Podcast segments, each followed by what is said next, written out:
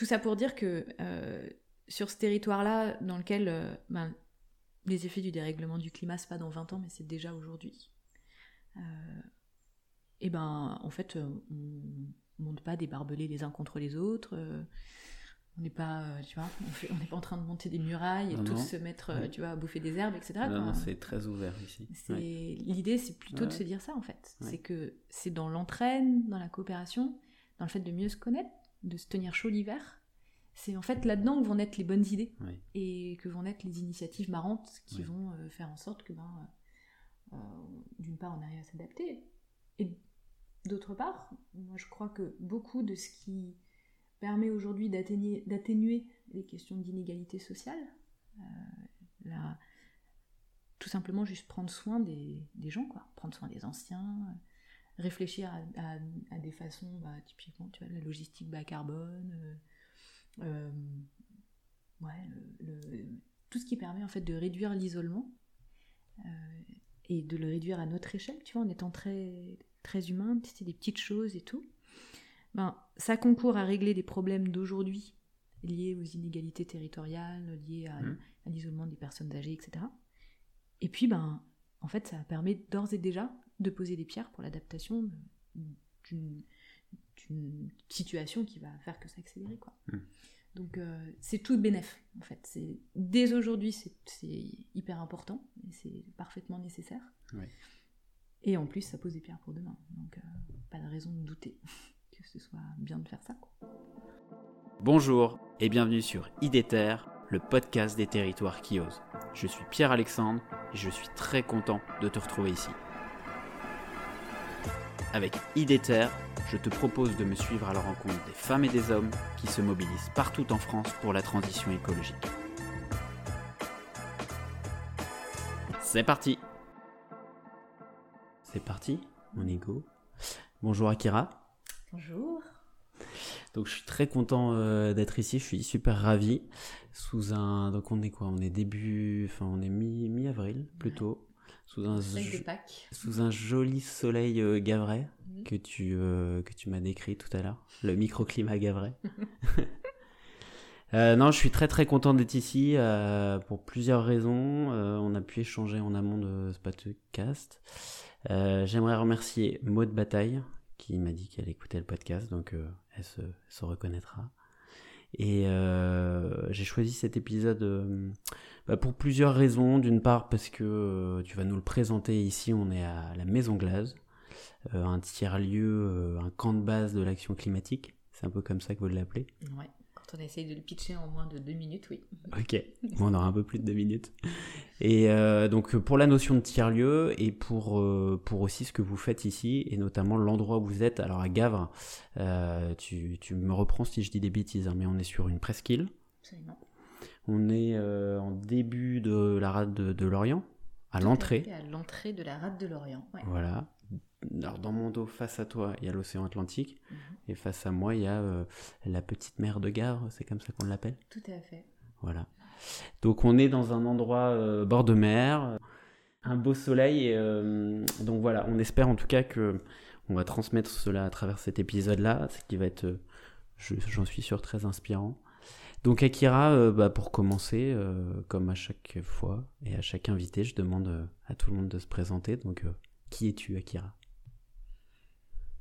Qui je suis elle est, elle est terrible cette question.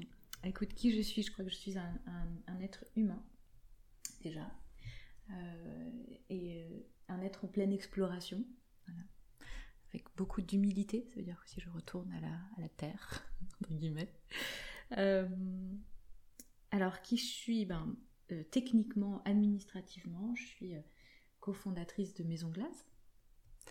Euh, et puis, euh, euh, comment est-ce que je pourrais décrire mon, mon parcours? Je suis cofondatrice de Maison Glace depuis maintenant trois ans que ce projet existe. 2019, hein, mmh. ça a démarré.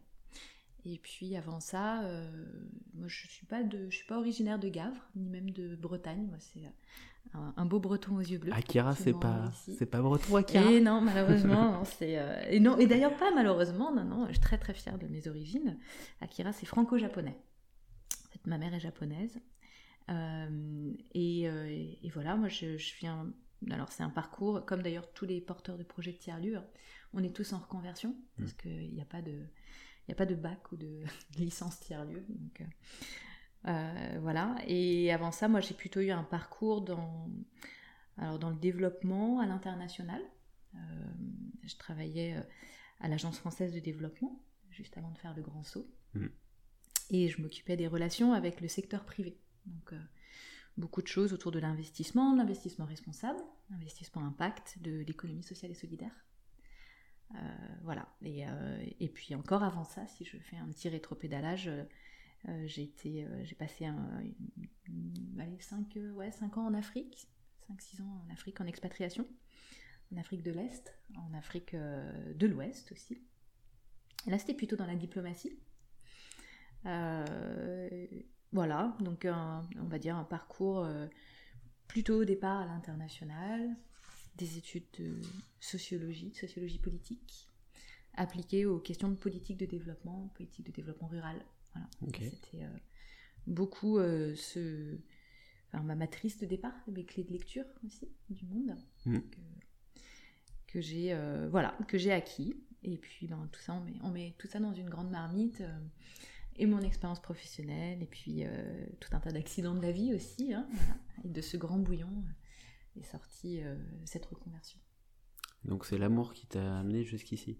Ouais, je crois que c'est l'amour qui me portera encore longtemps. Une composante importante de mon univers et de mon monde. Mais, ouais, ouais. Ok. Mm. Donc euh, Gavre, euh, j'ai pas fait d'erreur quand j'ai présenté. si tu devais rajouter quelque chose non, Gavre, sur ce lieu-là. Très bien, c'était excellemment pitché.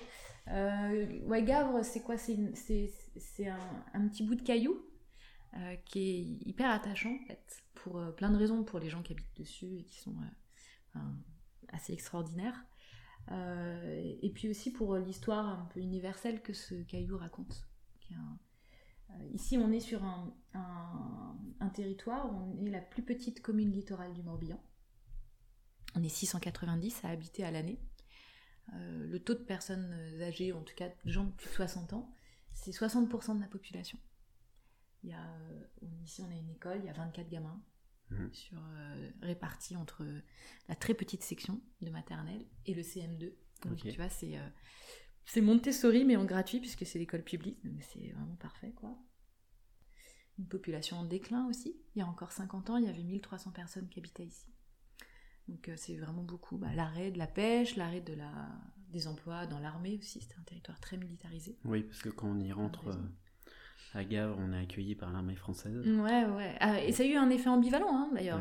Entre parenthèses, l'armée ici est le principal euh, propriétaire foncier d'un grand arc qui va de Gabre à Quiberon et qui est euh, le plus grand cordon dunaire de France. Et hum, le fait que l'armée soit propriétaire foncier de cet endroit a eu un effet intéressant, c'est que ça a limité, enfin interdit toute construction. D'accord. Et c'est ce qui a préservé la qualité du paysage le, fait que ça reste vraiment un, grand site de dunes sauvages. Ça c'est assez, euh, assez appréciable. Euh, voilà. Et pour le petit détour historique, comme ça, au, moins, au, moins, ce sera un, fun fact. Euh, c'est le fait que cet endroit soit militaire. Et moi, c'est pas tout à fait non plus sans lien avec euh, le site où on est, parce que le site où on est, c'est une ancienne base militaire, 300, mmh. ans de, 300 ans de présence militaire sur le site de Maison Glace.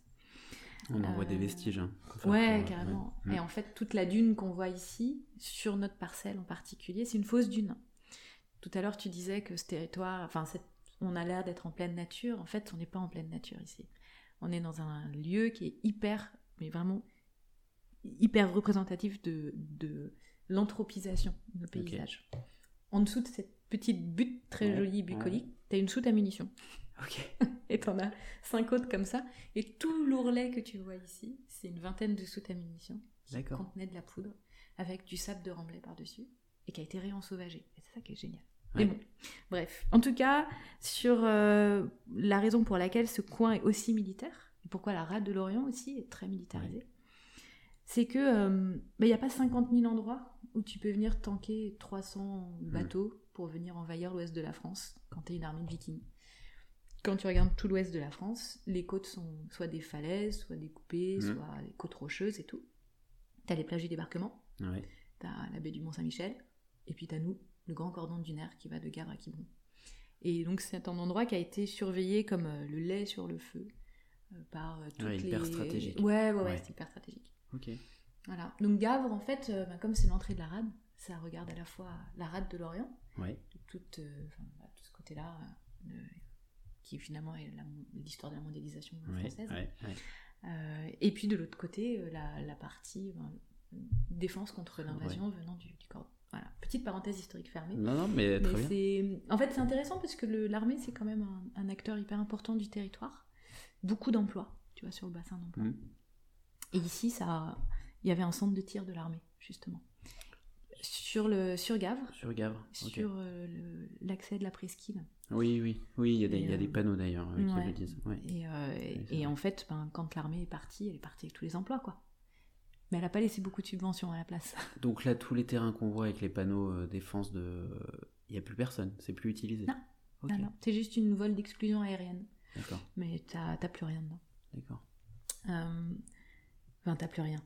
T'as un magnifique tiers paysage. Oui. C'est pas la. Oui, c'est complètement justement, différent. on quoi. voit le réensauvagement Ouais, ouais, ouais, ouais, dans ces lieux-là. Bah, moi, ce que je trouve euh, assez incroyable dans ce paysage-là, c'est de se dire que ben, c'est peut-être à ça que ressemblerait Orly si on arrêtait d'utiliser les aéroports, quoi. Et quand tu vas dans cet endroit-là, tu verrais la, la vie, à quel point ça, ça reprend sur le bitume, tout se casse en fait. Mm. Et c'est génial. Mm. Ça, enfin, ça, moi, ça me donne un espoir, euh, un espoir de dingue, quoi. Quand on a les clés de lecture de ce paysage-là, euh, c'est c'est euh, c'est assez fou. ouais. Puis, euh, partie historique, alors, euh, bon, j'ai un Mm. peu préparé l'épisode quand même. Mm. J'ai lu qu'avant, Gavre était une île Ouais, et que de manière géologique, c'est devenu une presqu'île. ouais. Euh, quand on a préparé l'épisode, bon, on va en parler, hein, mais euh, justement la montée des eaux, euh, la dune qui recule de plus en plus, qui se fait grignoter par la mer, demain, peut-être que Gavre redeviendra une île. Pense pas que ce soit peut-être en fait. C'est même sûrement ça. que oui, c'est un peu. Mais je voulais pas faire peur aux Voilà. gens, mais Non, non, mais c'est même pas faire peur aux gens que de dire que c'est oui, c'est vrai. que ça va monter en fait. C'est C'est la réalité. c'est la réalité. Ouais. Et c'est pas grave. On, on peut très bien vivre sur des îles. Ouais. La question, c'est simplement de s'adapter. Et c'est le Et c'est tout l'enjeu d'ici. c'est tout l'enjeu d'ici. Ouais. Et en fait, euh, bon, voilà, on a fait des petits détours historiques, mais en réalité, la raison pour laquelle euh, Maison Glace a une, une- euh, a sa place dans le monde, en tout cas, en, en tout cas, ce qu'on a, voulu poser ici, c'était euh, de parler à la fois de revitalisation. Comment est-ce qu'on remet du lien social, de la vie? Comment on réinjecte de la vie sous toutes ses formes euh, dans un, un territoire qui était un territoire en déprise, Mm. des prises militaires, des prises euh, euh, prises économiques. Voilà, comment est-ce qu'on remet un jeton là-dedans? Et, hum, et par ailleurs, euh, comment est-ce que euh, on arrive à créer un récit positif à partir du fait enfin, d'une vraie urgence climat qui est, qui est pas, euh, qui est visible dès, dès maintenant, hein, qui est euh, la transformation assez radicale d'un territoire par rapport à un phénomène qui est totalement inéluctable, qui est la montée des eaux. Mm. Et donc euh, là-dessus, euh, encore une fois, c'est pas euh, bon, ça, ça dépend des situations, mais ici à Gave, ça va principalement se manifester par le fait que euh, a euh, la voie d'accès à, la presqu'île, qui est un petit caillou relié par 6 km de dunes, mais de vraiment de sable, quoi. Et cette dune, euh, ben, il n'est pas sûr qu'elle puisse euh, résister aux assauts de voilà et de la levée des de la montée des eaux et de l'accélération des tempêtes euh, et que quand euh, il va falloir rehausser euh, tous les quais et tout, et tout un tas de grandes villes comme euh, La Rochelle et Ouais. autres euh, joyeusetés euh, où il y a beaucoup plus de gens que sur Gavre. Euh, il n'est pas sûr que les arbitrages budgétaires soient en notre faveur. Donc tant qu'à faire plutôt que comme euh, plutôt que de se faire cueillir quoi comme le Covid ben, et plutôt aussi que de rester juste devant de face et subir. L'idée c'est de reprendre un peu notre euh, notre destin en main quoi Mm. et quel, quel que soit le scénario qui se passera sur la route on est plutôt dans une invitation à repenser notre manière d'être au monde, repenser notre manière de vivre un territoire, de produire, d'habiter sur un territoire, plutôt que d'être dépendant à un supermarché et à sa bagnole et au pétrole, ben, euh, sans aller chercher l'autarcie hein, du tout, mais c'est plutôt d'aller chercher des mobilités douces, d'aller euh, travailler ben, beaucoup plus euh, près de chez soi, enfin, voilà, reprendre aussi d'une certaine manière le pouvoir sur, sur sa vie, sur, nos, sur, nos, choix. Quoi. Donc, donc voilà, donc c'est un. C'est, ce, qui est, enfin, ce qui est important, c'est que pour, pour moi, je crois que l'enjeu sur ces histoires d'adaptation, et, pas que d'atténuation. C'est pour ça qu'ici on parle beaucoup de camp de base d'adaptation. Oui, euh, j'aurais dû en parler dans l'intro d'ailleurs. Mais c'est c'est vraiment le, le euh, l'idée, c'est de dire, euh, ben, vu que cette situation-là, en fait, le changement climatique, et on le voit bien, tu vois, le rapport du GIEC, le dernier volet, là, paru il y a dix jours de ça. Ils le disent, quoi. On a encore trois ans pour cramer notre budget carbone, puis après c'est fichu pour, pour un, degré 5. Et je pense que ça sera fichu. Donc ce sera fichu, voilà. And so what? Donc derrière, ça signifie... Euh, de toute façon, sur le système océanique, le coup est parti. Il n'y a, pas de, a pas le choix. Donc vu que ça, c'est non négociable, bah, ce qui est négociable, c'est nos modes de vie. Hmm. Et c'est pas... Voilà, encore une fois, c'est pas dramatique. Et l'enjeu, c'est justement de se dire, ben, euh, dans un territoire qui d'ores et déjà euh, est euh, touché par ces sujets-là, voit très concrètement bah, les impacts d'un pétrole renchéri. Bien avant que le pétrole soit à 2 euros comme il est aujourd'hui, ça coûte une blinde de sortir de la presqu'île. Il y a très peu de commerce ici. Donc ça coûte une blinde d'aller faire ses courses sur le continent. Ça, c'est des, ouais, des budgets qui étaient déjà fous. Quoi. Quand, ici on est à 40 minutes de Lorient et 40 minutes d'Auray, qui sont les bassins d'emploi principaux. Attends, t'es à 40 minutes de Lorient et à vol d'oiseau, on est quoi? 6 km. Ouais, c'est ça. Quand tu branches ton GPS, t'as toujours une sorte de lueur d'espoir de dire Waouh, c'est trop bien, c'est juste à côté. Puis en fait, pas du tout. Ah et c'est. Ouais, ouais. Donc, en fait, on est tout près, on est à un jet de pierre. Et, euh, et, en bagnole, ouais, 40 minutes. Ben, quand on était incubé à l'incubateur économie sociale et solidaire de Lorient, puis qu'en plus c'était euh, euh, le moment des travaux, donc on passait notre temps chez les fournisseurs et tout. Tous les jours, on allait en bagnole là-bas 380 balles de, budget essence par euh, mois. Tu vois, t'imagines, t'es un, un couple au RSA, en fait, ben, juste tu fais pas cette mobilité-là. Donc c'est aussi, d'une certaine manière, notre dépendance, l'organisation de nos territoires autour des métropoles, euh, autour d'un accès fastoche euh, à la voiture, parce que le pétrole est pas cher, etc. Tout ça, en fait, on en était déjà de toute manière exclu, quoi. Euh, en tant que territoire périphérique, donc bien avant que le, pétrole soit cher, il était déjà trop cher pour nous. Microéconomiquement, ça a impacté énormément nos choix de, hmm. nos choix de vie. Voilà, et hum, tout ça pour dire que euh, sur ce territoire-là, dans lequel euh, ben, les effets du dérèglement du climat, c'est pas dans 20 ans, mais c'est déjà aujourd'hui. et ben, en fait, on monte pas des barbelés les uns contre les autres on n'est pas, euh, tu vois, on n'est pas en train de monter des murailles et tous se mettre, euh, tu vois, à bouffer des herbes, etc. Non, c'est très ouvert ici. L'idée, c'est plutôt de se dire ça, en fait. C'est que c'est dans l'entraîne, dans la coopération, dans le fait de mieux se connaître, de se tenir chaud l'hiver. C'est en fait là-dedans que vont naître les bonnes idées et que vont naître les initiatives marrantes qui vont euh, faire en sorte que, ben, d'une part, on arrive à s'adapter et d'autre part, moi je crois que beaucoup de ce qui permet aujourd'hui d'atténuer les questions d'inégalité sociale. Euh, tout simplement juste prendre soin des, gens, quoi. prendre soin des anciens, réfléchir à, des façons, bah, typiquement, tu vois, la logistique bas carbone, euh, euh, tout ce qui permet en fait de réduire l'isolement et de le réduire à notre échelle, tu vois, en étant très, très humain, tester des petites choses et tout ben, ça concourt à régler des problèmes d'aujourd'hui liés aux inégalités territoriales, liés mmh. à, l'isolement des personnes âgées, etc. Et puis, ben, en fait, ça permet d'ores et déjà de poser des pierres pour l'adaptation d'une situation qui va faire que ça accélère. Quoi. Mmh. Donc, euh, c'est tout bénéf, en fait. Dès aujourd'hui, c'est hyper important et c'est parfaitement nécessaire. Et en plus, ça pose des pierres pour demain. Donc, euh, pas de raison de douter. que ce soit bien de faire ça. Quoi. Je pense que l'introduction est bien posée. Ok. non, c'est parfait. Ta prise de conscience, ton déclic par rapport euh, à l'écologie, Est-ce que tu en aurais? Est-ce que c'est un cheminement comme euh, celui que tu nous as présenté? C'est tout à fait un cheminement. Écoute, moi, mon cheminement, hum, il est euh, assez récent en fait. hein.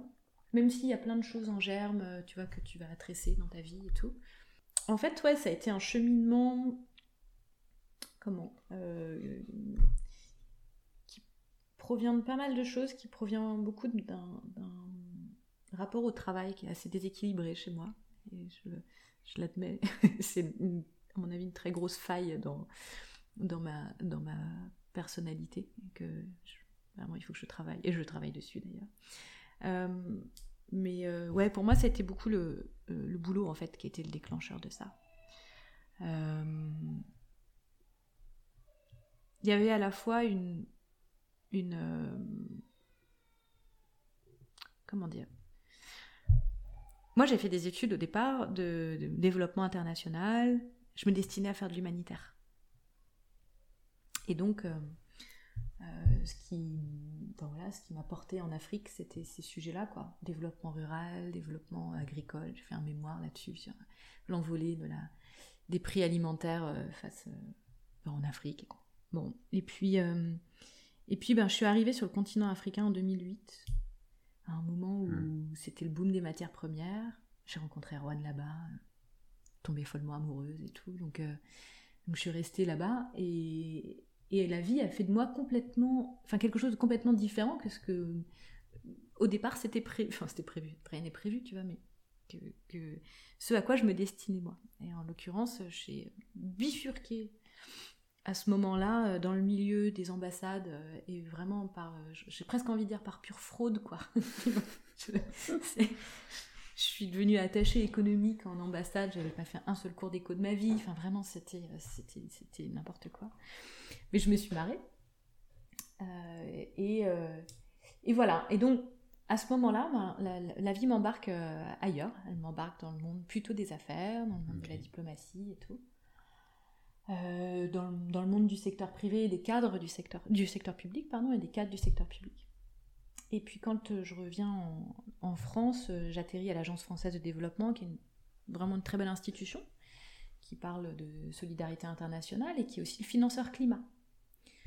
Et, hum, mais mon travail, moi, me convenait pas, non pas parce que c'était pas intéressant, mais parce que, en fait, c'était pas vraiment moi. C'est là où le question de boulot rattrape les questions d'exploration personnelle, quoi. Ouais. Euh, moi, j'avais un boulot où je recevais peut-être, ouais, je sais pas, 300, 400 mails par jour. Puis t'en envoies 100, dont la moitié sont des scuds, et dont la moitié adressée à des gens qui sont assis dans une baie vitrée, enfin derrière une baie vitrée qui est juste à 5 mètres de toi, quoi. Genre, travail parfaitement déshumanisé, où tu perds euh, vraiment le contact avec le réel. J'ai eu la chance de faire à la fois euh, une, un voyage d'études dans la Bio-Vallée, Ouais. dans la Drôme. Et euh, une, une rencontre assez dingue euh, en faisant une formation sur euh, l'intrapreneuriat et la culture de l'innovation. Donc en t'avais fait- déjà une. T'avais quand même ça en toi, non Hmm, T'avais pas ce. non, Cette petite idée de te dire. euh, De me demain, tirer comme ça euh, Non. Ouais, de te dire euh, je vais avoir mon projet, je vais. Non, non, non. Moi, Je pense que j'avais pas pris conscience que j'étais aussi. que j'étais autant une mercenaire. et, et non, non, à l'époque, à l'époque j'étais plutôt dans un mythe très genré et très japonais de la, la femme, tu vois, qui a pas de problème avec la hiérarchie, euh, qui d'ailleurs est plutôt euh, en faveur de l'autorité, genre de truc, parce que ben voilà, je suis japonais, je suis, tu vois, j'ai Et autorité culture plutôt de- masculine. oui, voilà, de la soumission en fait, Mm. c'est ça. Question de aucun problème avec la soumission, quoi. Oui. Mais c'était un tel mensonge que je me suis fait à moi-même, c'était du délire, quoi. Et, euh, et- et en fait, euh, bah, ce qui s'est passé, c'est que d'une part, il y a eu ce, ce voyage d'études dans la Bio-Vallée, qui où je sais plus, en plus j'ai vu le film Demain, tu vois, Ouais. euh, une semaine avant ou deux semaines avant, enfin je sais plus. Et là, je me suis dit, mais attends, mais c'est incroyable, quoi. Là, je suis en train de voir des vrais gens, en fait. Je suis en train de voir demain, mais en vrai, quoi. Des, des vrais gens. Enfin, la Bio-Vallée, c'est hyper inspirant. hein, Mm, c'est, euh, mm. euh, Il y aura peut-être un épisode dessus. Ah, bah. J'y travaille. Très, très bien. J'y travaille. Et, et donc, il y a. Euh, j'ai pas réussi vraiment à me remettre de ça. Je, me suis pris un coup de pied au cul, en fait. Et je suis restée perchée pendant trois semaines au moins. Impossible de redescendre. Et euh, avec une confiance aussi dans, dans, dans les gens, dans, le, dans la capacité de l'homme, tu vois, de l'homme avec un grand H, pas, pas de l'homme avec un zizi. Vraiment quelque chose de, de, de l'ordre de la, ouais, de la confiance. La confiance retrouvée. Et puis, euh, l'autre sujet, bah, ça a été euh, donc la rencontre avec, avec Elodie, notamment, qui était à l'époque la, la lead enfin, facilitatrice en chef, on va dire, de, de l'Agence française de développement. Et, et, dans un parcours d'intrapreneuriat où l'idée c'était de faire sortir un peu les jeunes pousses de l'innovation au sein de l'AFD. Et en fait, pour moi, ça a été de l'extrapreneuriat, quoi.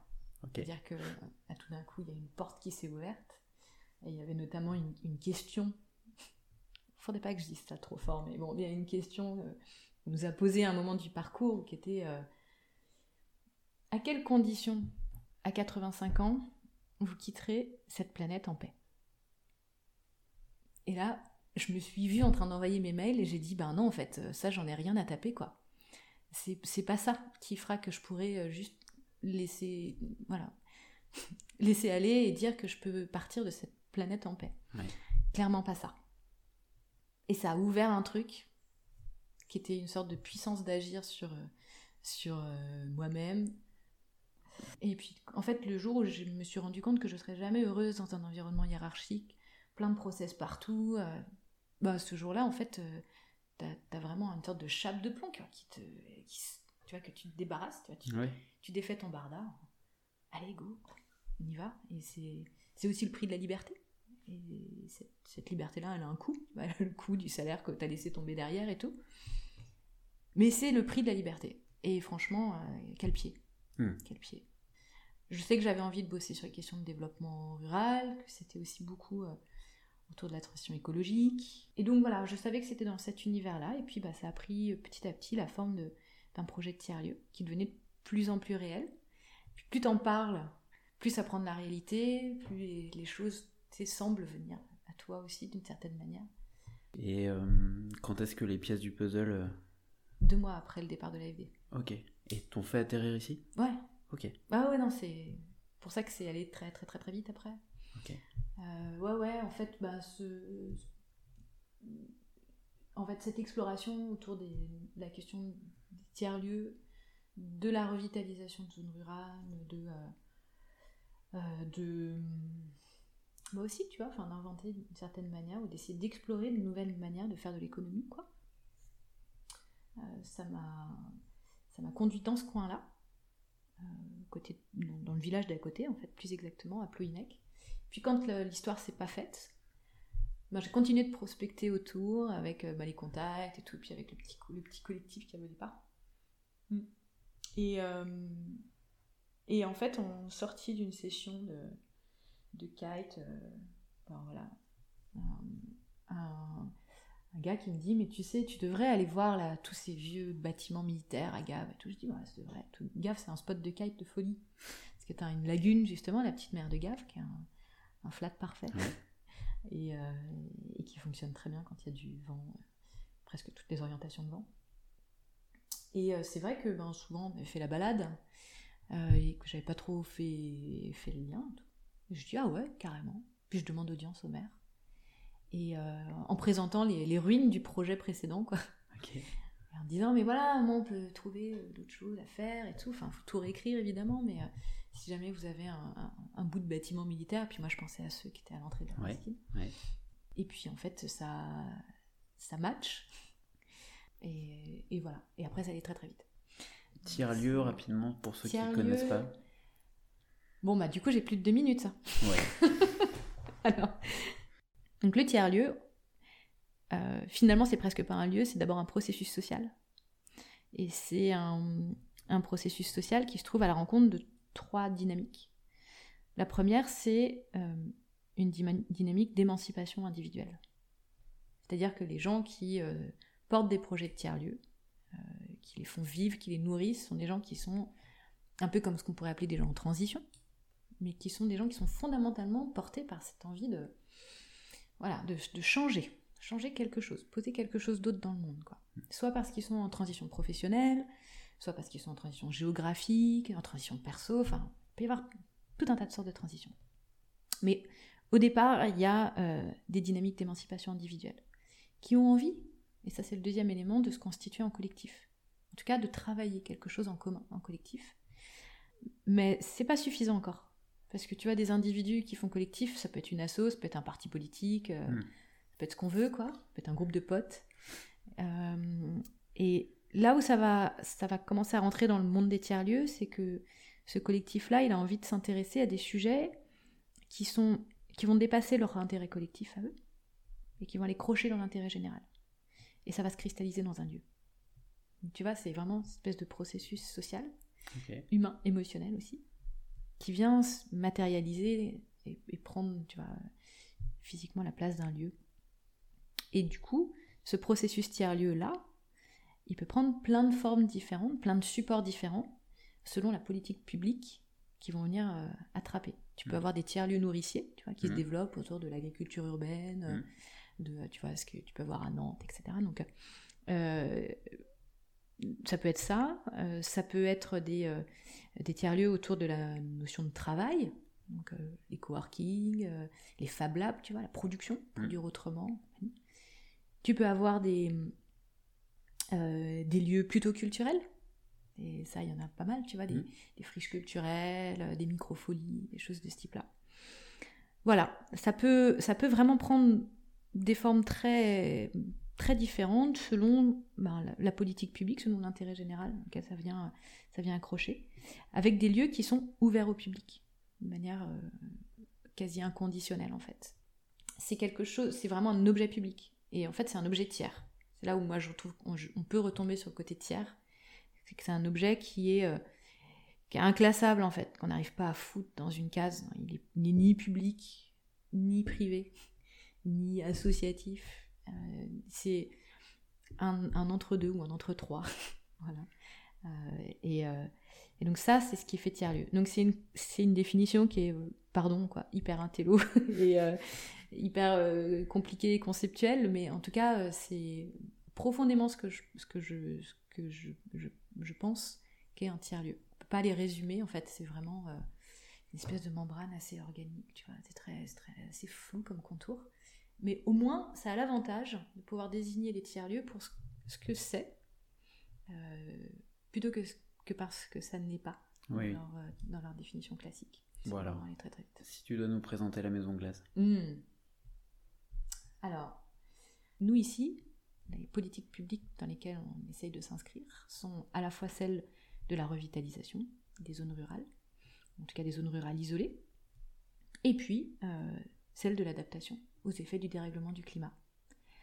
Ici à Maison Glace, on est euh, donc, c'est la reconversion d'un ancien centre de vacances euh, qui est implanté sur un hectare et demi Hmm. de parcelles de bord de mer, sur euh, 900 mètres carrés de bâtiments à peu près, et euh, dans laquelle on a euh, ben, quatre axes de travail. Le premier, c'est travailler autrement, ramener des actifs euh, et travailler sur des transitions professionnelles. Donc là, on a euh, euh, dans ce premier axe de travail, c'est tout l'aspect coworking, euh, salle de réunion, accueil de séminaires. On est aussi centre de formation pour les porteurs de projets de tiers-lieux.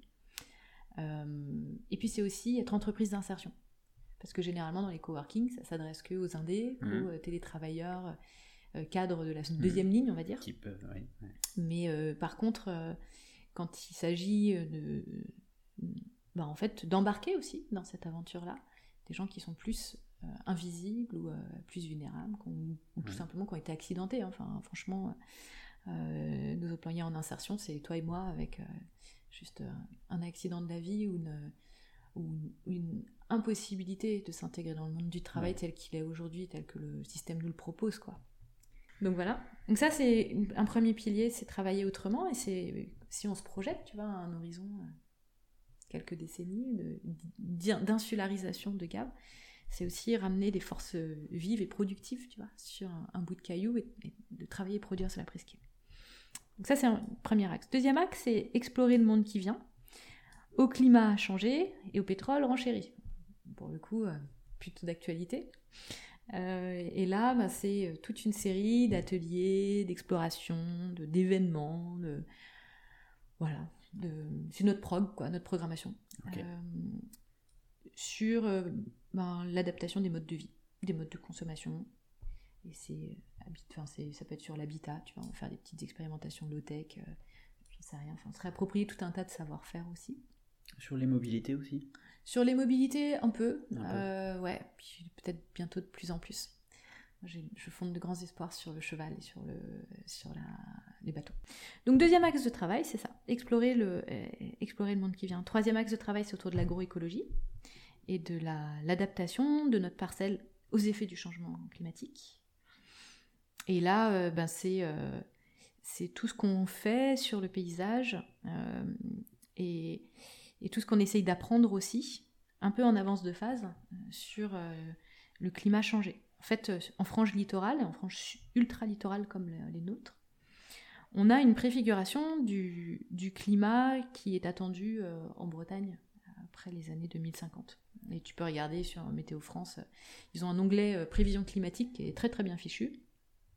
Et quand on voit ce qui est attendu, c'est pas énormément d'élévation de température peut-être un petit degré, comme on reste très près des, masses océaniques, le climat reste assez tempéré et régulé. En revanche, il y a une vraie dérégulation du cycle de l'eau. Donc on attend des, étés beaucoup plus chauds et beaucoup plus secs en réalité. Et des hivers plus pluvieux mmh. Euh, et un petit peu moins froids. Donc moins gélif. Mmh. Et puis là-dessus, il faut rajouter bah, une couche d'événements météo plus intenses, plus fréquents. Et ben, quand tu regardes le climat de Gave en 2020, 2021, 2022, c'est euh, justement ça, quoi. Donc, il, fait il pleut quasiment pas euh, pendant l'été, sauf 2021. Mais c'est climat très très sec, tu vois, ici, fin du mois d'août, c'est tout marron. Marron et poussière. Tout est cramé, mmh, Tout est cramé.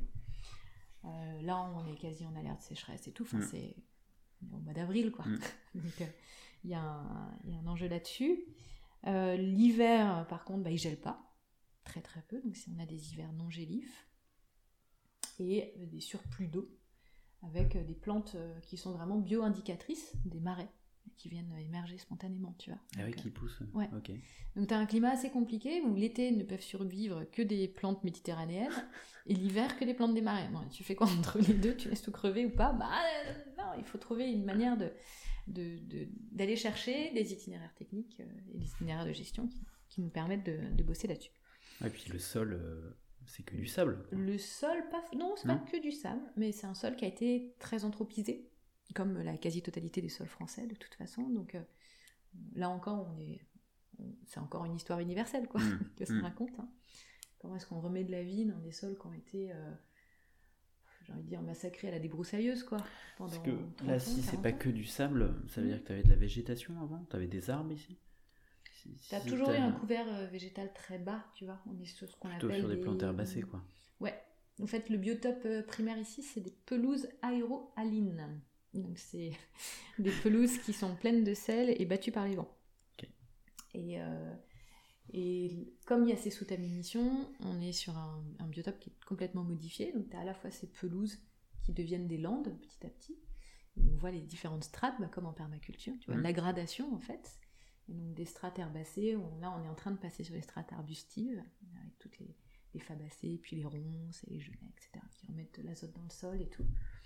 Donc on voit repartir un certain nombre des grands cycles euh, géochimiques en fait, hein, tu vois, le cycle de l'azote, du carbone, du phosphore aussi, avec les chardons qui, qui viennent fixer tout ça et tout, et qui recommence à recréer un, cycle organique intéressant, parce que tu as la, la, microfaune, la pédofaune qui viennent se fixer là, qui meurent, qui font caca, pipi sur place, qui réintègrent d'autres trucs.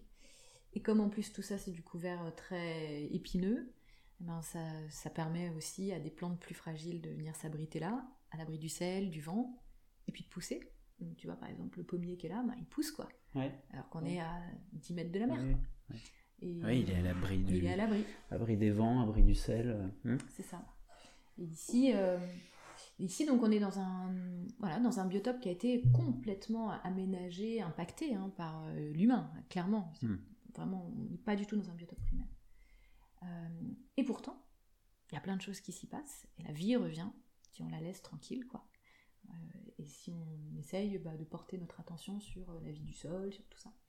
Donc il y a à la fois cet aspect régénération et aggradation, et puis il y a ce côté construire un paysage qui non seulement va pouvoir s'adapter à un climat qui change, mais va pouvoir aussi de, nous servir de, petits labos pour euh, imaginer ben, qu'est-ce que c'est de, vivre dans un environnement euh, avec des plantes potagères, des choses comme ça, des fruitiers et tout, qui sont en train de vivre le climat de 2050 euh, sur des sols tout pourris. Donc en gros, welcome to France. et, et là-dessus, ben, d'avoir euh, de faire en sorte que ce, non seulement on adapte, euh, on fait le pari, si tu veux, du, de l'entraide végétale et animale, mmh. Densifie énormément les habitats, la flore, tout. Et puis, ben, de faire en sorte que ça nous permette, nous, en retour, de nous adapter à ça, à cette nouvelle donne. Donc, euh, de produire du vivrier, du comestible, de produire de l'ombre, de produire des brise-vents, mmh. de nous permettre de réguler aussi le cycle de l'eau, de, travailler sur, ben, voilà, sur la réduction du stress hydrique et tout. il y a énormément de choses, tu vois, de, de, faire en sorte que ben, en prenant soin aujourd'hui du vivant, on arrive à travailler sur des. Ben, ouais, sur des. sur un, un, paysage qui rend plein de services écosystémiques, en fait. Oui, et puis je, je, vois le. Alors les auditeurs peuvent pas le voir, mais. Euh, il y a quand même une diversité de paysages qui fait que tu as différents microclimats. Et mm. c'est ces microclimats qui vont te permettre d'avoir une plus grande diversité encore végétale et euh, te garantir une autonomie euh, un peu plus importante en tout mm. cas. Mais moi, mon rêve, euh, ici on a une convention d'occupation qui dure 10 ans. moi, mon rêve, c'est qu'au bout de 10 ans, ici soit un parc, quoi. que les gens puissent rentrer euh, se servir dans les pommiers, dans tout ça. Ouais, que ça soit comestible et que. Et puis ben, le quatrième axe de travail, une fois qu'on a dit tout ça, euh, c'est beaucoup brasser les publics. Brasser les publics, faire en sorte que euh, ces lieux-là soient accessibles à tous. Et, et, puis qu'on puisse faire cohabiter ben, des gens, des usagers différents. et donc ici, dans une journée, ben, tu vois, aujourd'hui, tu as des coworkers, des gamins qui courent partout, des promeneurs, des papis-mamies. Euh, des gens qui logent là. Des gens qui logent là, euh, des entrepreneurs sociaux. Enfin, voilà, tu vois, as cette espèce de. oui, on aurait pu avoir des gens qui, qui, font la fête, qui sont là. Tu me disais, il y avait un mariage il y, a, il y, avait une semaine. Il y a un mariage il y a une semaine. Et, euh, et en fait, tout ça sont des, des formes de réappropriation, tu vois, d'appropriation finalement d'un lieu qui a été interdit d'accès pendant 300 ans, parce que c'était militaire. Et. Et ça, c'est assez chouette. C'est chouette euh, politiquement et socialement. Tu vois, ici, l'année dernière, on a fait 12 000 entrées. Ok. Donc c'est beaucoup quand même pour un petit bled comme le hmm. nôtre. Euh, et puis c'est aussi beaucoup du point de vue du modèle économique. On va dire 40. Euh, aujourd'hui, on a sur les gens qui viennent dormir ici, 40% des gens viennent du Morbihan. On ne peut pas quand même dire ah plus que c'est du tourisme local. Ouais, c'est vraiment du tourisme local. Hmm. et après, ben, les autres, c'est Grand Ouest, donc ça va être mm. Nantes, Rennes, et puis un peu après euh, le reste, le reste du monde, j'ai envie de dire.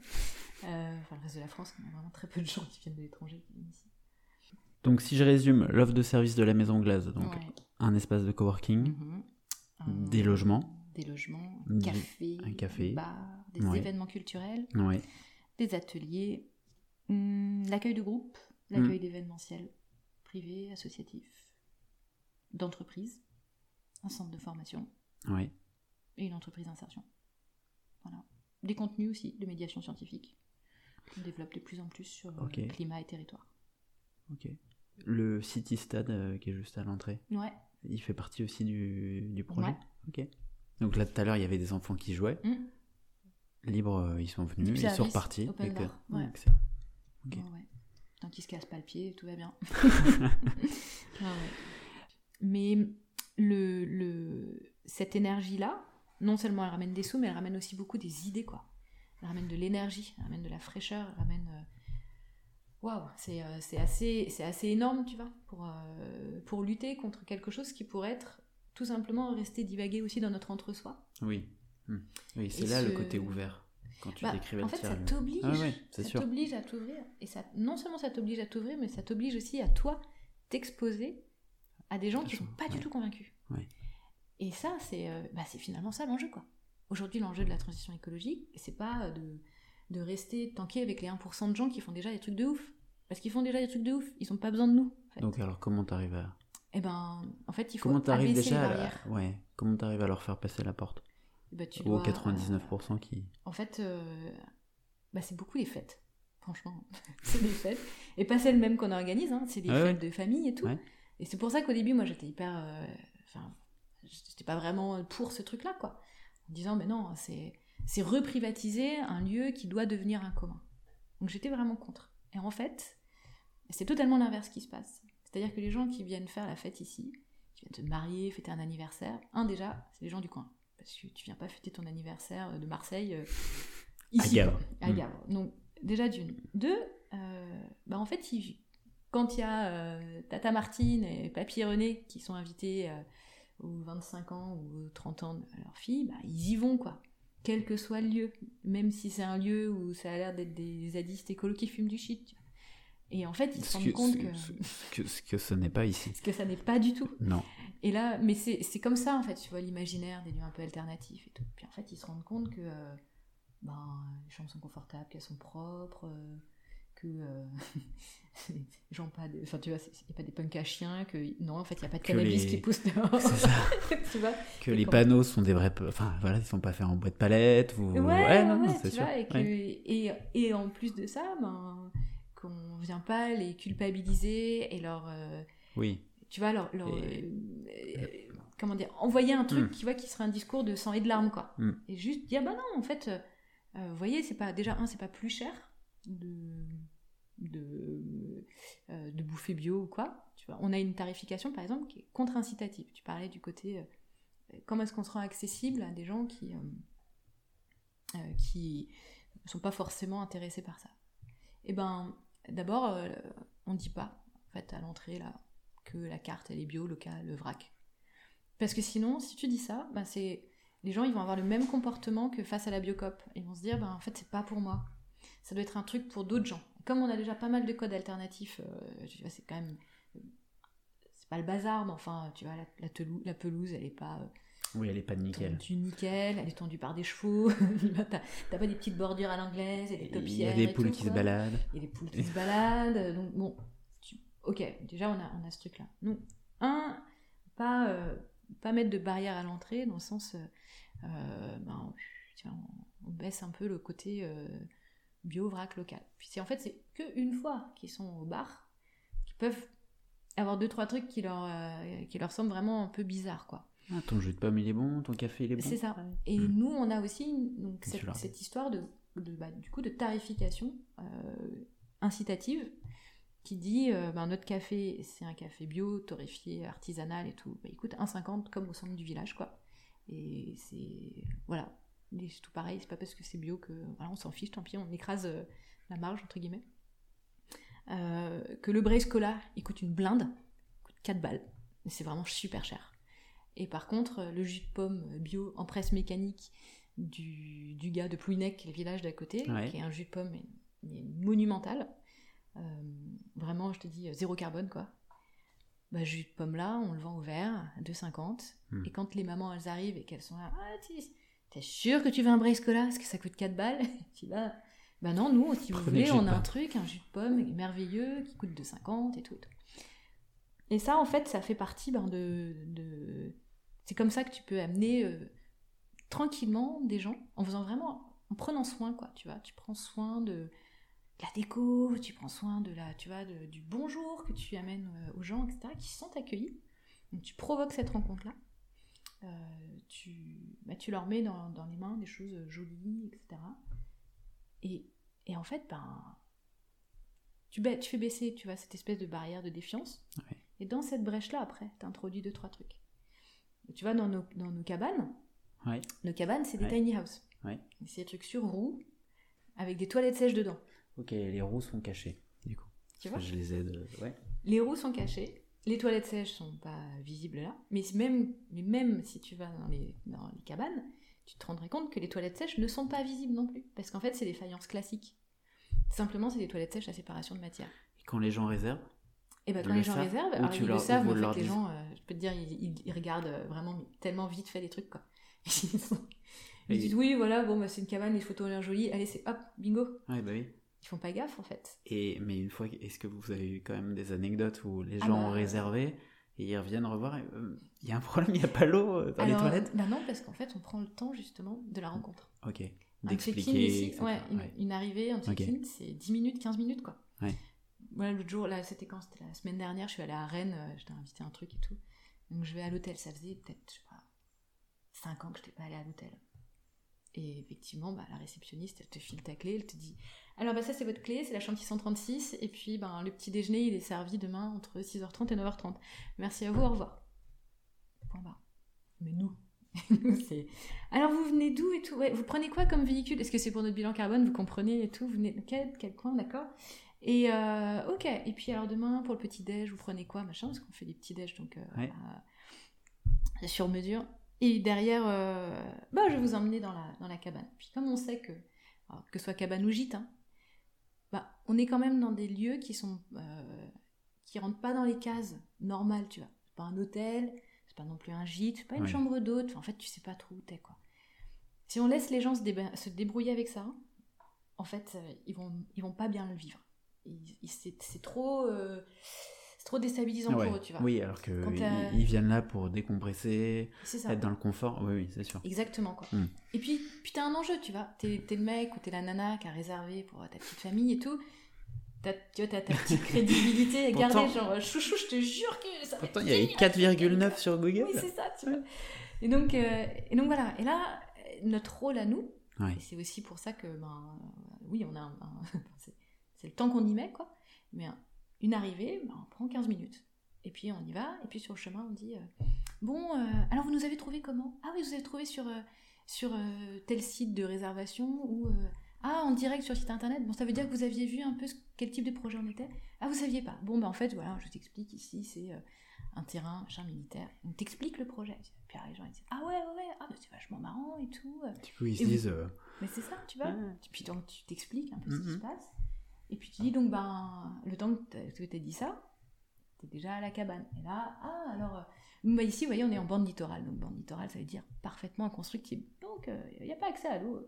Pas accès à l'eau, ça veut dire aussi euh, pas de raccordement à l'eau dans les toilettes. Mais on a trouvé la solution pour pirater le truc et tout. Puis on t'explique le machin. Et le nombre de fois où au petit-déj, les gens ils reviennent, ils disent Mais attendez, vos toilettes, c'est quand même incroyable, quoi. Parce que vraiment, ça fait pas d'odeur. euh, c'est vrai que c'est la séparation de matière, quoi. Et puis t'as un petit extracteur d'air dedans, donc franchement, c'est Ok. passe crème, quoi. Il n'y a pas d'odeur, il n'y a pas de gêne visuelle et tout. Euh, bah ouais, bah ouais.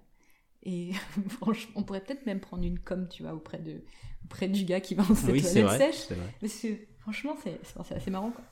Et donc voilà, c'est- tout un tas de petites choses où en fait tu. Bah, tu, tu fait, permets, tu, tu- en fait, tu crées la rencontre et tu expliques ce que tu fais. Et, dans cette explication, dans cet échange-là que tu crées, en étant euh, sympa et tout, ben, c'est passé dans allez, 96, 17% des cas. Quoi. En fait, dans ta com, parce que, euh, enfin, faut le dire, euh, en venant ici, euh, ta signalétique, etc. Enfin, c'est- léché. en effet, c'est pas du tout dans les stéréotypes. Merci Aude, c'est notre graphiste Bah, qui a fait ça. Bah, bravo Aude. Non, non, mais c'est vrai, c'est. Il y a une belle signalétique, bien visible, c'est pédagogique parce qu'à un moment donné, qu'est-ce que vous pouvez venir, venir y faire dans ce lieu-là, Mm. etc. Toi, toi, l'enjeu, en fait, il est au moment où les gens sont dans le lieu, où ils s'apprêtent à consommer, où ils consomment. En tout cas, c'est le, toi, le moment le plus important pour toi, c'est le moment où tu vas expliquer les choses. En fait, Ce que tu dis là. Ouais, en fait, je dirais même le moment qui est le plus important, qu'on explique ou pas, en fait. C'est juste euh, le moment, tu vois, de, juste de l'échange de regard et du sourire, quoi. Ouais. Et en fait, c'est juste dans cette humanité-là que tu arrives à loger des trucs. Et qu'une petite fille de 8 ans te fait un joli dessin. Juste c'est un le- truc de fou, quand même, hein Bon, pour la petite histoire, il y a une petite fille de 8 ans qui, qui- qui est venue tout à l'heure au moment où Pierre-Alexandre est arrivé euh, et qui m'a filé un, un dessin magnifique. Donc, euh, Une jolie sirène. quoi, une jolie sirène. Mais, euh, Et de poissons Ouais. euh, autour. mais en fait, toi, c'est le soin, quoi. Ouais, c'est le soin. C'est le soin. Et après, le soin que tu mets dans. Ouais, mais C'est la qualité de présence ce que tu mets vis-à-vis Ce des que je chante, quoi. beaucoup dans la philosophie euh, un peu permacole, euh, prendre soin de la terre, prendre soin des autres, prendre soin de soi-même. Vous êtes, euh, vous êtes là-dedans? Enfin, c'est ce que je ressens. oui. Ouais, ouais. En tout cas, je. je- je- Vous vous tendez vraiment, vers ça. prendre soin de moi-même, j'ai du mal. Mais par contre, prendre soin de, de, tout le reste, oui. En fait, je pense que c'est surtout ça. C'est que je, c'est, pour moi, c'est important de prendre soin, effectivement. Des, des choses, de tout. Et je suis toujours persuadée, et, enfin, et le, et le en fait, cette espèce de confiance, le côté pronoïaque, tu vois, le monde conspire pour moi, entre guillemets, tu vois. C'est, ce, côté-là, finalement, enfin ouais, tu vois, ce, juste ce geste de confiance que j'ai en tant qu'a priori, fait que ça se retourne toujours en ma faveur. Donc c'est cool. Mais euh, ouais, par contre, moi en première intention, j'ai du mal à prendre soin de moi. Mais ça, c'est un sujet que j'ai juste des comptes à régler avec moi-même, c'est différent. Tu peux quand même peut-être revenir là-dessus, comment. Tu nous as parlé du maire, hmm? qui est quand même le décideur, même s'il passe en conseil municipal, mais si le maire est déjà convaincu, c'est plus facile. Euh, après le reste du territoire, comment euh, comment on t'a perçu euh, encore une voilà, excusez-moi pour les clichés mais encore une parisienne ouais comment on vous a perçu une parisienne des parisiens ils viennent ils ont des mm. belles idées voilà enfin mm. voilà comment t'as réussi comment vous avez été perçu et ensuite comment t'as réussi à embarquer le territoire? Eh ben en fait au début il y a eu une très très forte incrédulité. Il y avait vraiment que le maire qui y croyait. Et puis bah nous évidemment. Et on avait en revanche une, une, vraie intention, qui n'était pas une intention feinte en fait, qui était une, soif et un impératif. On s'était vraiment dit, de toute façon c'est très simple, si ce projet il plaît pas au Gavray, euh, ben de toute manière on va mourir quoi, mourir économiquement, mourir socialement, enfin ça va être inintéressant de travailler ce projet-là. Donc euh, c'est pas une option hmm. ici euh, et c'est et on doit concevoir tout ce faire en sorte que on puisse être une, plateforme, une coquille, quelque chose qui permette à la vie de se réinstaller, quoi. Euh, mais que on peut pas tirer toutes les ficelles de ça, et qu'on voilà. Donc il y avait une très forte intention de, provoquer quelque chose avec euh, bah, avec les Gavrais, et, euh, et de l'autre une, une très forte intention aussi de laisser faire le truc et de laisser prendre la direction que ben ça allait prendre quoi. Donc un côté lâcher prise d'une hmm. certaine manière. Pas évident. Ouais, c'était pas évident, puis c'était incompréhensible. c'était vraiment incompréhensible, quoi. Euh, voilà, et donc dès le départ, ce qu'on a créé, c'était une association. Euh, déjà, il fallait simplement euh, fédérer, les, enfin, montrer le sérieux de la dynamique, quoi.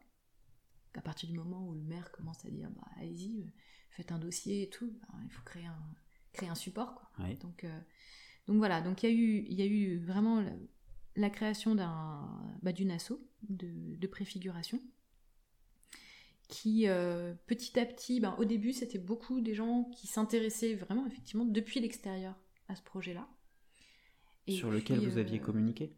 Sur lequel on ne communiquait pas du tout. Ok parce qu'on n'avait pas le droit de communiquer à l'époque. Mais comment alors ici intéresser les gens? Euh, bah, C'était un peu le réseau, euh, le réseau, les gens qu'on rencontrait. Ouais, là vous étiez déjà arrivé sur le territoire. Ouais, ouais, ouais. Et puis en fait, on, alors on n'avait pas encore les clés du bâtiment, quoi, mais euh, on a passé ouais, 9 mois, je pense. alors, physiquement, il n'existait rien. On a passé 9 mois à, bah, battre la campagne, quoi. Hmm. Hmm. À aller voir tout le monde, les assos, les trucs et tout, puis dire, ben voilà on est quelques furieux, s'intéressent à ce truc et tout. Et c'est en train de se faire. Après, c'est compliqué, il y a plein de choses et tout à démêler. Mais voilà. Et donc, euh, bah, ça a commencé comme ça quand on a été incubé au TAC 56, donc un incubateur économie sociale et solidaire. Bah, là aussi, en fait, tu recrées du réseau, de l'interconnaissance et tout, puis tu, crées des ponts aussi entre les gens. Il y a eu aussi un, quelque chose qui était une expérience sociale assez incroyable dans le coin, qui était la bascule à Cantivy à l'été 2019 avec euh, bah, quelques basculeurs. Qui, euh, c'était une expérience euh, vraiment très très forte. Hein. ils ont vécu quelque chose d'assez historique, je pense, dans, dans, notre histoire récente de, de transition. Quoi. Avec Maxime de Rostolan Non? Ouais, ouais, et puis surtout avec tout, le crew qui habitait là-bas. Hein. oui. Et, et c'était, enfin, c'était pas si loin que ça. Et ici, il y a eu euh, ouais, pas mal de basculeurs en fait qui sont, qui sont venus euh, prendre un peu l'air. Euh, et puis quand ça a commencé à se déboucler, à venir filer des coups de main, des choses comme ça. Donc tu vois, c'est dans cette espèce d'effervescence qu'on a oublié, parce que c'était avant le Covid, quoi. Mais on, a oublié qu'il y avait ce, y avait ce truc-là avant. Et, et donc au départ, l'assaut, ben, c'était quand même beaucoup des gens de notre génération, tous en transition, tous en train de se débattre avec une certaine éco-anxiété, tous en train de, réfléchir à d'autres modèles d'entrepreneuriat, de, d'action collective, etc., beaucoup autour de la transition écologique. Et puis, et puis euh, à partir du moment où, en fait, tant que le projet n'a pas pris possession du lieu, c'est un truc, euh, comment dire, ça, prend, euh, ça peut prendre plein de directions, etc. Mais ça reste un, un, processus qui n'est pas ancré, quoi.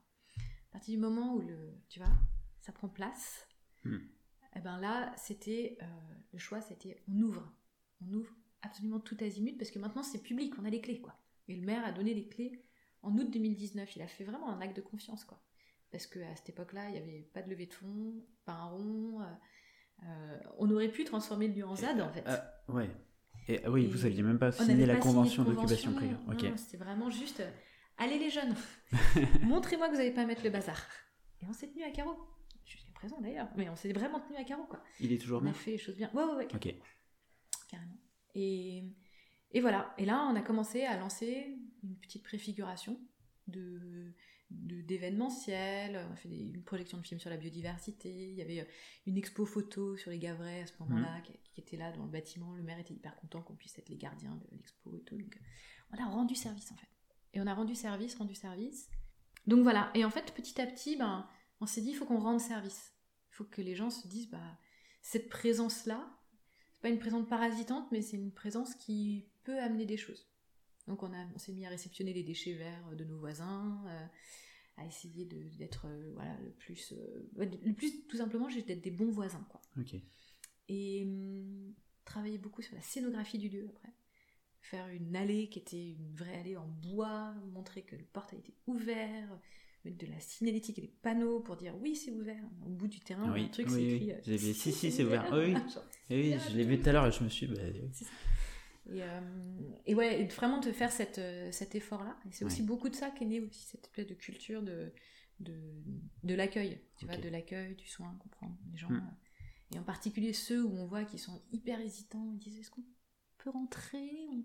Oh, on découvre tout juste et tout. Bah, rentrez donc, allez-y, il n'y a pas de problème. Voilà, donc euh, c'est une, c'est vraiment un effort de, de, tous les, de tous les instants. Comme ça, quoi. Pour que je comprenne bien, hmm il y, a une société ici qui gère le lieu, qui gère la maison glace, avec un, business plan, un business model comme une société classique. De l'ESS, de la Société d'économie sociale et solidaire, donc non lucratif. Et après, tu as, as, cet assaut-là, mais euh, elle rayonne, on va dire, sur, euh, sur le territoire de, la commune ou et même en dehors. quoi. Ouais, alors je dirais même plutôt de la commune. Plutôt de la commune, ok. C'est vraiment euh, une asso de. J'ai presque envie de dire, c'est presque une asso de quartier, quoi. Et donc cet assaut, ouais, euh, elle est son, son, sa piste d'atterrissage, si je puis le dire. C'est pas que la maison glace. Ben, c'est, sa piste de décollage, c'est Maison Glace. Sa piste de décollage, c'est bien. C'est Maison Glace, mais ok, d'accord. Ok, son rayonnement est sur la commune. Ouais, c'est ça quoi. Et, euh, et c'est une asso qui fait, qui a pris une, une, direction beaucoup autour du lien social. Oui ce qui les, ce qui les, ce qui va les intéresser, les motiver, ce qui va en fait déchaîner l'énergie des, des, militants, enfin des adhérents de l'assaut. Euh, c'est ce côté euh, se tenir chaud l'hiver, euh, faire des événements sympas. c'est aussi travailler sur la biodiversité, tu vois. on, continue d'avoir ce truc-là. Demain, par exemple, on fait un inventaire participatif de la flore ici. Et donc il y, y, a tout un tas d'actions qui sont, qui sont générées par par l'assaut. Et puis, ça, c'est plus le côté euh, euh, l'âme, le lien et l'entraide. Et puis, l'entreprise, elle, qui a été créée après l'association, l'entreprise, c'est le, en fait, le véhicule de gestion. De toute façon, c'était assez simple. Hein. Quand on a créé l'assaut au départ et qu'on s'est rendu compte, bah, en, faisant, en commençant à faire la liste des investissements qu'il allait falloir euh, mettre en œuvre ici pour pouvoir lancer l'activité, sans subvention, et que le maire a dit, bon, bah, de toute façon, la commune de Gavre, elle n'a pas un rond, toute petite commune, donc... Et alors attends, tous les travaux, tout ça Ouais. Comment vous les avez financés? Bah, En fait, le maire, la mairie a, a, financé les travaux du propriétaire grâce à des subventions de l'Orient Agglomération, du département et un peu de la préfecture, je crois. Et donc ils ont racheté le fond, enfin le, ils ont racheté pardon les murs, donc le, le, le, bâtiment en vendant le presbytère. Ils okay. ont vendu un bisou de famille pour en récupérer un autre.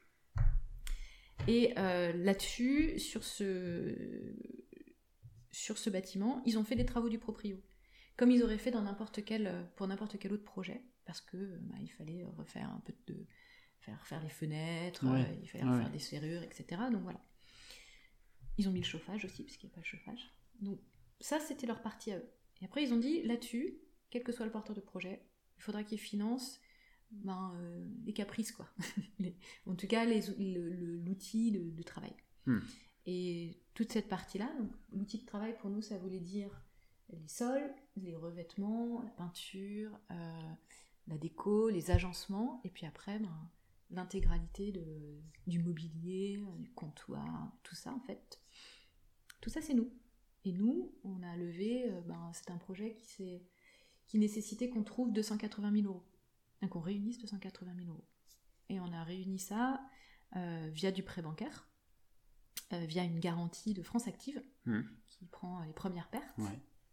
Euh, et, et, et puis, puis voilà. Et en fait, nous, les sous qu'on a mis voilà, de notre poche, quoi, plus ça, euh, plus France Active, a fait qu'on a réussi à aller chercher des sous auprès d'une banque euh, très classique, d'ailleurs, qui n'est même pas une banque qui finance spécifiquement. Oui, qui n'est pas la nef ou autre. Voilà, euh, c'est Sans, sans c'est le Crédit Mutuel de Bretagne Ok. donc, euh, pour dire.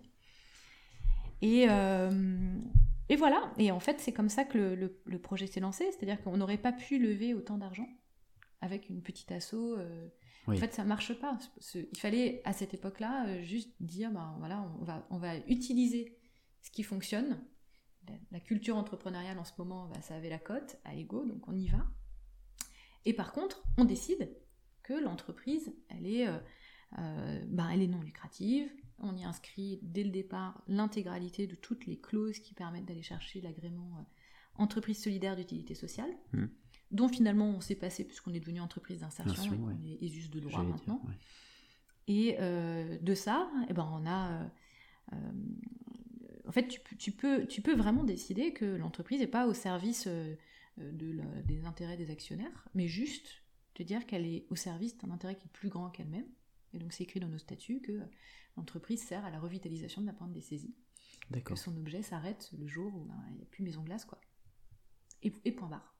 D'accord. Et donc on a un modèle économique qui est euh, un modèle dans lequel on va lisser les marges qu'on va générer euh, les beaux jours, en particulier du fait de l'activité événementielle et touristique. Et cette marge-là, on la réaffecte non pas à euh, fermer en saison, enfin fermer hors saison et puis euh, continuer d'alimenter les poches des actionnaires, quoi, mais plutôt de se dire, bah, en fait, on va maintenir des emplois, y compris dans les moments où il y a vraiment mais aucun modèle économique pour maintenir des emplois. Mais c'est pas grave, parce que notre mission, justement, c'est d'être au service du territoire. Et donc ici, en plein cœur du mois de décembre, eh ben, on était 9 emplois à temps plein. Et c'était cool. voilà. Te dire que j'ai pas eu des frayeurs dans la trésorerie, ce, serait, ce serait vraiment te mentir. Donc euh, oui, c'était chaud de voir la trésor qui descend, descend, descend, descend.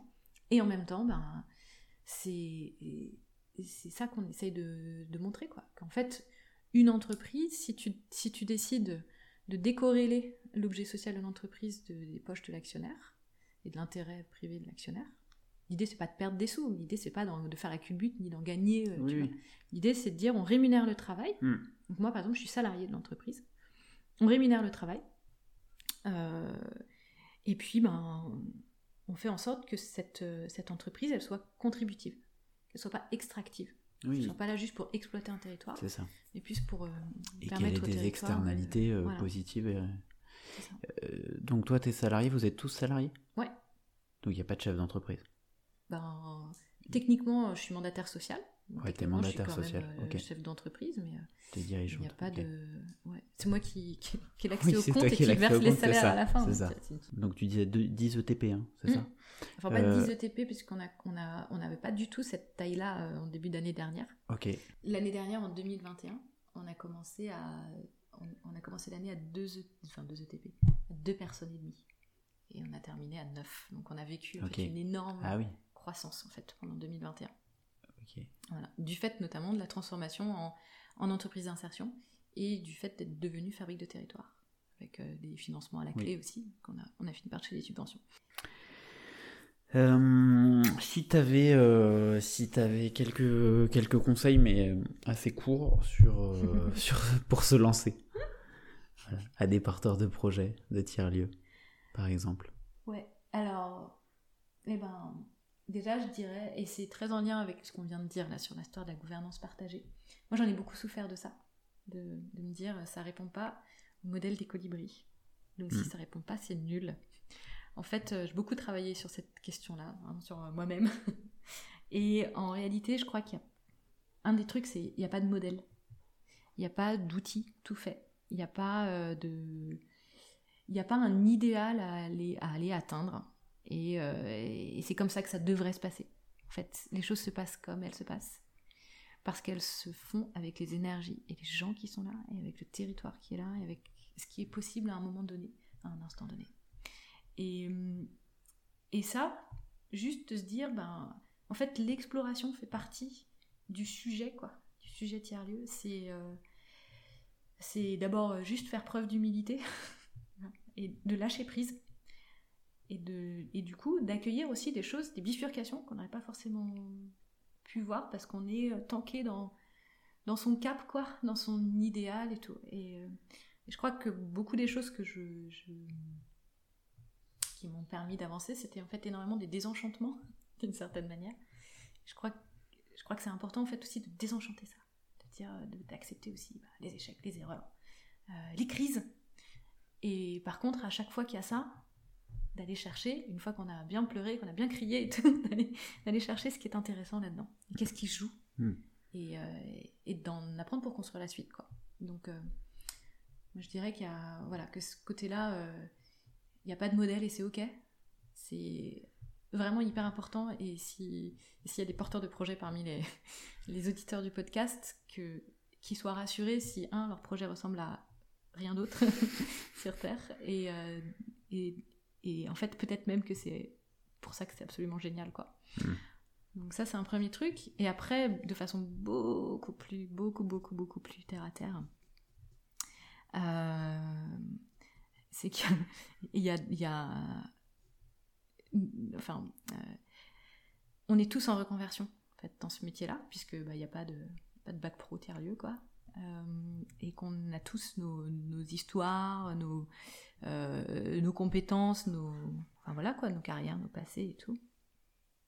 Et, euh, et en fait, ce que, ce que moi je m'étais pas rendu compte quand je me suis lancée dans ce truc-là, c'est que bah, tu vois, t'arrives, t'as un concept quoi. Tu viens un cadre de la fonction publique et tout. Donc t'as as un concept, t'as un truc, t'as un joli business plan, machin.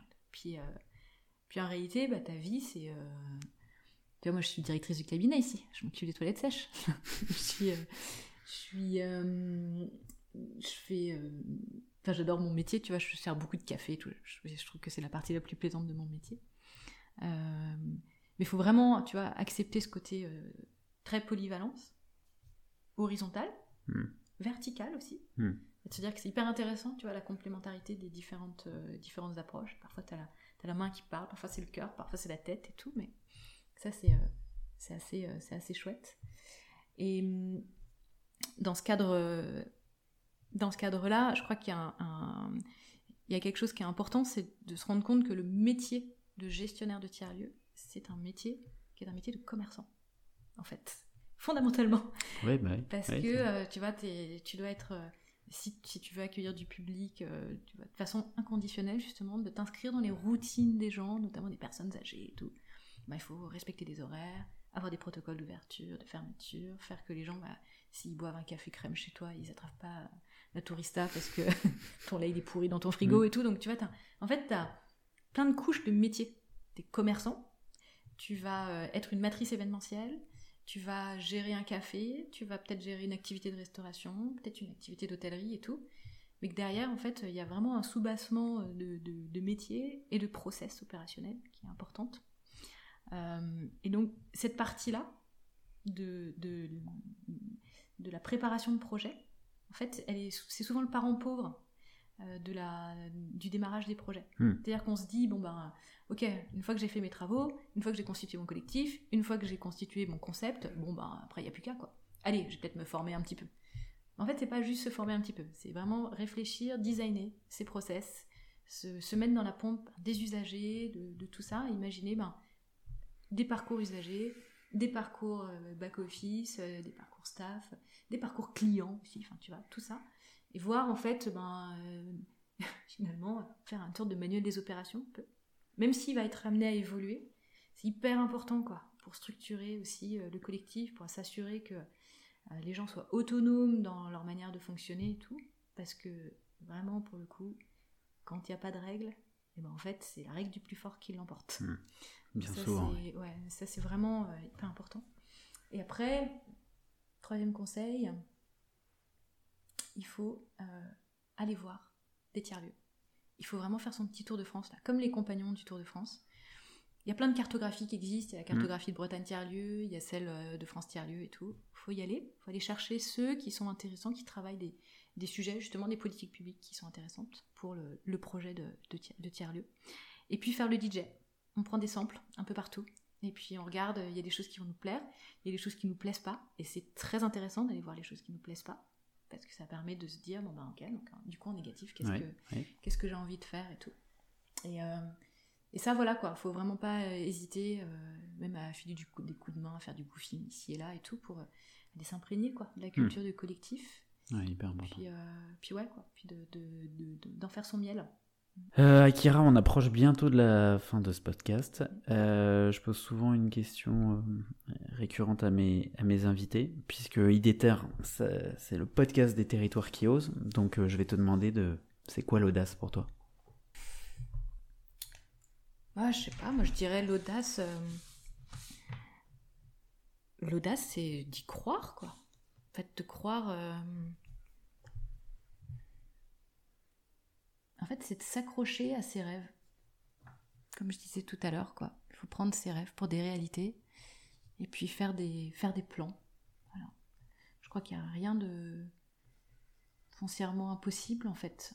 Euh, à partir du moment où on pose l'intention. Ensuite, euh,